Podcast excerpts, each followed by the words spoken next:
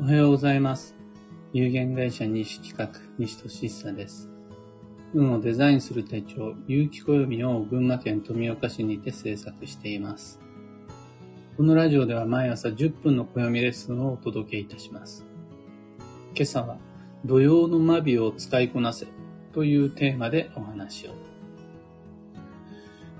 土曜とは季節の変わり目で自然の流れが不安定になる期間です。大切なことは安定した環境で実行する方が何より無難だから、わざわざ不安定な土曜期間中に決断、選択、実行するっていうのは避けた方が安心です。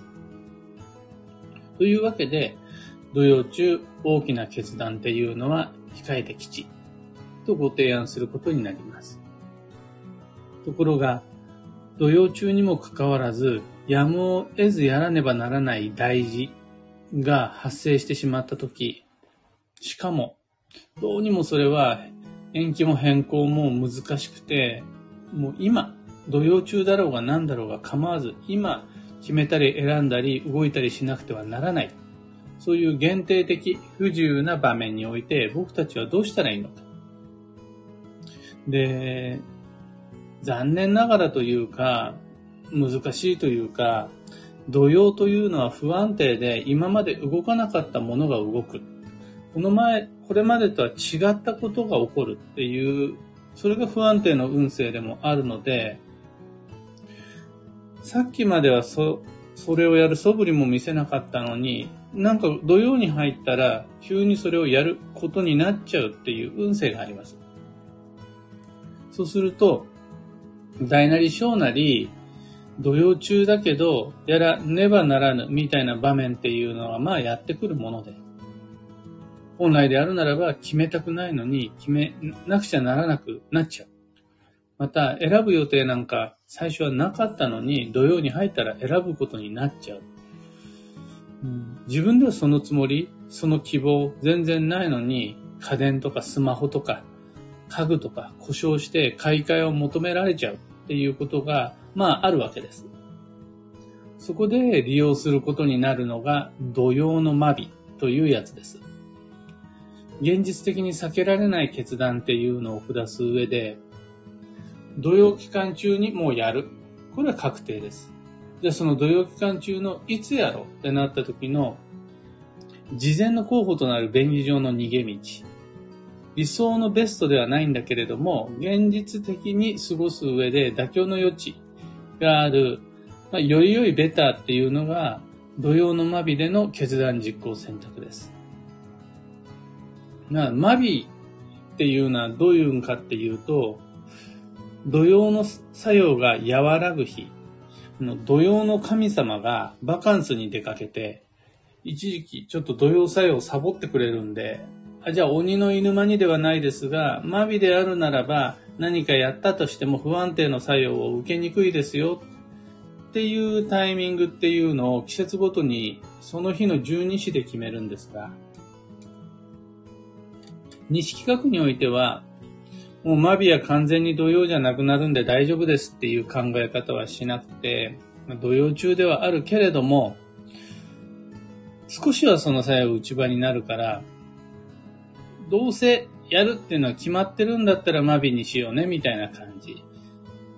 マビだったらガンガン行っちゃいましょう、積極的に利用しましょうっていう意味ではない。完全な安全地帯ではないものの、その、やむを得ない時にはもう絶対マビがいいですっていう感じです。で、これ何がいいかって、土曜のマビは最初から決まってるんですよね。今回の土曜のマビはこの人、この人、この人、この日っていうのが決まってるんです。そうすると、うん、予定が立つんです。土曜期間中の突発的な物事っていうのがいつ起こるかわからないんです。でも、土曜に入る前に、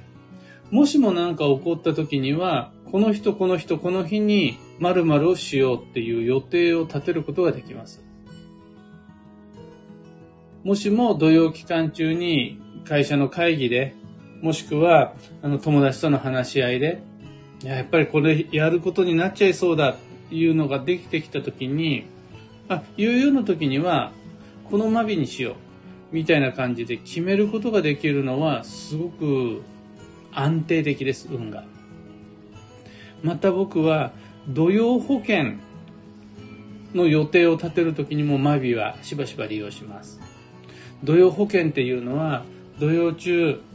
毎日土曜っぽいことが起こったとしても、自分の心を癒す、もしくは落ち込んだテンションを上げるための保険です。で、マビっていうのが最初から決まっているので、じゃあ、このマビにレストランを予約して、もう万一、それまでの日々なんか嫌なことがあったとしても、このマビのレストランがあるからその日まで頑張ることができる。みたいな感じです。そんな風にして何が起こるか、何を決めるかは予測できないけれども、マビに何があってもいいような予定を立てる。ことで、土曜期間中ではあるけれども、その日っていうのは作用が和らいでいるから、何かを買うという予定とか、何かを食べるという予定、何かを言う、決める、選ぶっていう予定があったとしても、良い予定になります。というわけで、土曜の荒波を乗りこなす上で、土曜のマビをどれだけ使いこなせるかっていうのは結構重要。お手元の、お手持ちの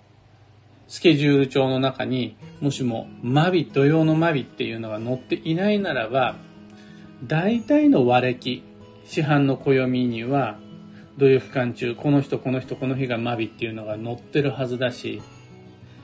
弊社、西企画の発行する有機暦においては、グレーゾーンに塗りつぶしてある土曜期間中、マビだけはそのマビっていう箇所が一部白抜きになっているので、ちゃんと目を凍らせば見つけてもらえるはずです。うまくその土曜中になってから慌てていつがマビだっけっていう探すんじゃなくって土曜に入る前段階でこの人この人この日がマビだから予定を入れたりもしもの時の逃げ道にしておいたりして考えられると土曜の達人です今朝のお話はそんなところですお役に立てたらライブ配信終了後ハートマークをタップしいいねお願いします一つお知らせにお付き合いください。有機暦先行予約限定セットの受付期限が近づいてきました。2022年8月8日夜8時まで受けたまわります。もう多くの方がすでにご注文済みのはずで、特にラジオ聴いてくださるような方っていうのはいつも本当にありがたい。というか、ありがとうございます。おかげさまで多くのご注文いただいているんですが、それでもそれでもな逃した、もっと早く知りたかったっていう方、いらっしゃるはずなので、周りにもしそういう方見つけたらぜひ、8月8日までだよって教えてあげてください。僕もしつこく告知し続けます。9月9日の一般発売日以降ももちろんご購入は可能ですが、なるべくこの8月8日までの先行予約の機会利用してほしいです。圧倒的にそちらの方がお得なので。どうかこの告知届きますように。詳細とご注文窓口は放送内容欄にリンクを貼り付けておきます。さて本日2022年7月23日土曜日は超女装の7月の17日目、そして夏の土曜4日目です。この今日が土曜牛の日で、世の中では今、うなぎフェスが起こっているのかな。夏の土曜はうなぎを食べましょうっていう。ただ、土曜牛の人はうなぎを食べる日ではなくて、土曜の中でも特に土器の作用が強まる日だから気をつけましょう。これが本来の土曜牛の日です。気をつけ方の一つとして、性のつくものを食べましょうって、気がすごく停滞するのでっていうところでうなぎが流行ったんですが、もしくは、うのつくもの、うどんであるとか、梅干しとか、うのつくものを食べましょうっていうのが始まり起源らしいんですが、何かを食べましょうの前段階で、土曜中の中でも特に土曜だから気をつけて。しかも今日土曜日ですしね。もういろんな意味で気をつけてっていうのがあるので、うん、いつも以上に慎重に、慎重にとは速度を落とすことです。今日のキーワードは統率動きをまとめる。ね、団体行動時に誰も仕切りがいないなら自分が仕切りましょう。また、仕切ってくれる人がいるんだったら余計な口出しをせず他人の仕切りに従いましょう。これが統率動きをまとめるです。幸運のレシピはバニラアイス。白い発酵食品という意味です。で夏だから今回はバニラアイスをご提案したんですが、ソフトクリームではないってことです。発酵してないんで。バニラを入れることで、バニラそのものが発酵食材になりますのであの、できればバニラビ、バニラエッセンスとかじゃなくて、バニラビーンズが入っているようなアイスクリームっていうのをおすすめします。旬のフルーツはスイカ、ブルーベリー、桃、スモモネクタリン。旬の魚介は岩牡蠣、アジ、スズキ、ウニ、スルメイカ、シジミ。旬の野菜は枝豆、トウモロコシ、キュウリ、トマト、ナス、ピーマン、バジル。以上、迷った時の目安としてご参考までに。ところで、聞く暦ではツイッターにてご意見、ご質問募集中です。知りたい占いの知識や今回の配信へのご感想など、ハッシュタグ聞く暦をつけてのツイートお待ちしています。それでは今日もできることをできるだけ西企画西俊久でした。いってらっしゃい。タカさんおはようございます。ひでみんさんおはようございます。かよさんおはようございます。てらさんおはようございます。てのるさんおはようございます。マイクさんおはようございます。コエリダスさんありがとうございます。みのきさんいつもありがとうございます。メタルさんありがとうございます。かよさん、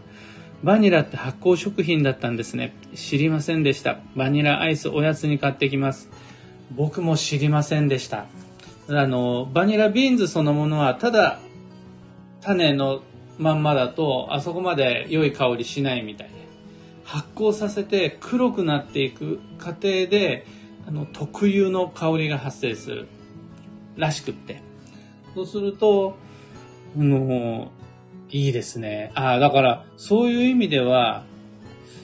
うんとねプリン。プリンの中にもバニラビーンズはい、そういう入ってるプリンあるはずなんです。あとパンナコッタとか。できれば、緑とか黄色とかのデザートではなくって、白くて、なおかつバニラビーンズが入っているものは、発酵食品のデザート。白い発酵食品になりますので、うん白い発酵食品っていうだけであるならば、あ、チーズとか、ヨーグルト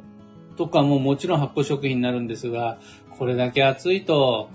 冷たいデザート昼下がり食べたくなりません元気出ないですもん。うなぎ食べてる場合じゃないですよ。バニラビーンズですよ。っていう感じでバニラアイスをおすすめしました。小入田スーさん、うなぎ高いのでバニラアイスにしようっていう、もう大正解でございます。ちなみに西企画は企業上のお付き合いでうなぎを購入する必要がありまして、今夜はスタッフ全員でうなぎでございます。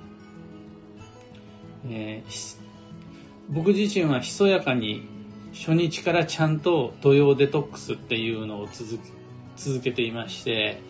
今日が4日目で回復食なんですが、朝昼と特製混合飲料を飲んで、夜はうなぎの予定でございます。久しぶりの固形物が楽しみで、それだけを生きる支えに頑張っております。あと、あの、非常に私事ではありますが、本日、7月23日が、有機暦2023の最終考慮の日で、今日はスタッフ5人、5人で一気に読み合わせ、あの、この人は卓上カレンダー、この人は壁掛けカレンダー、この人は有機暦のマンスリーカレンダー、この人は有機暦のイヤリーカレンダーっていう感じで、カレンダーっていうのを一人一つ持って、えー、これっていう、まあ、元になるようなアクセスデータがあるんですけども、これに合わせて、うん読み合わせをしていく。全員が間違ってないか、また、西企画の暦が一律で全部情報が揃ってるかっていうのをいっぺんに読み合わせるっていうめんどくさい気を使う仕事があるんですが、これやって最終考慮を出して完全に、えー、有機暦の制作が終わります。えー、だいぶ長くかかって、えー、お問い合わせ遅れてしまったり、えー、SNS の更新が滞ってしまったりしてご心配ご迷惑をおかけしたんですが、ようやくここから平常運行に戻ります。えーあ、ひでみさんありがとうございます。暦楽しみということで、僕も、えー、まだ誰も見たことがないような暦が出来上がったんで、世界でここにしかないというようなコンセプトの暦ができたので、もう早く完成品が待ち遠しいです。というわけで今日もマイペースに運をデザインしてまいりましょう。僕も行ってまいります。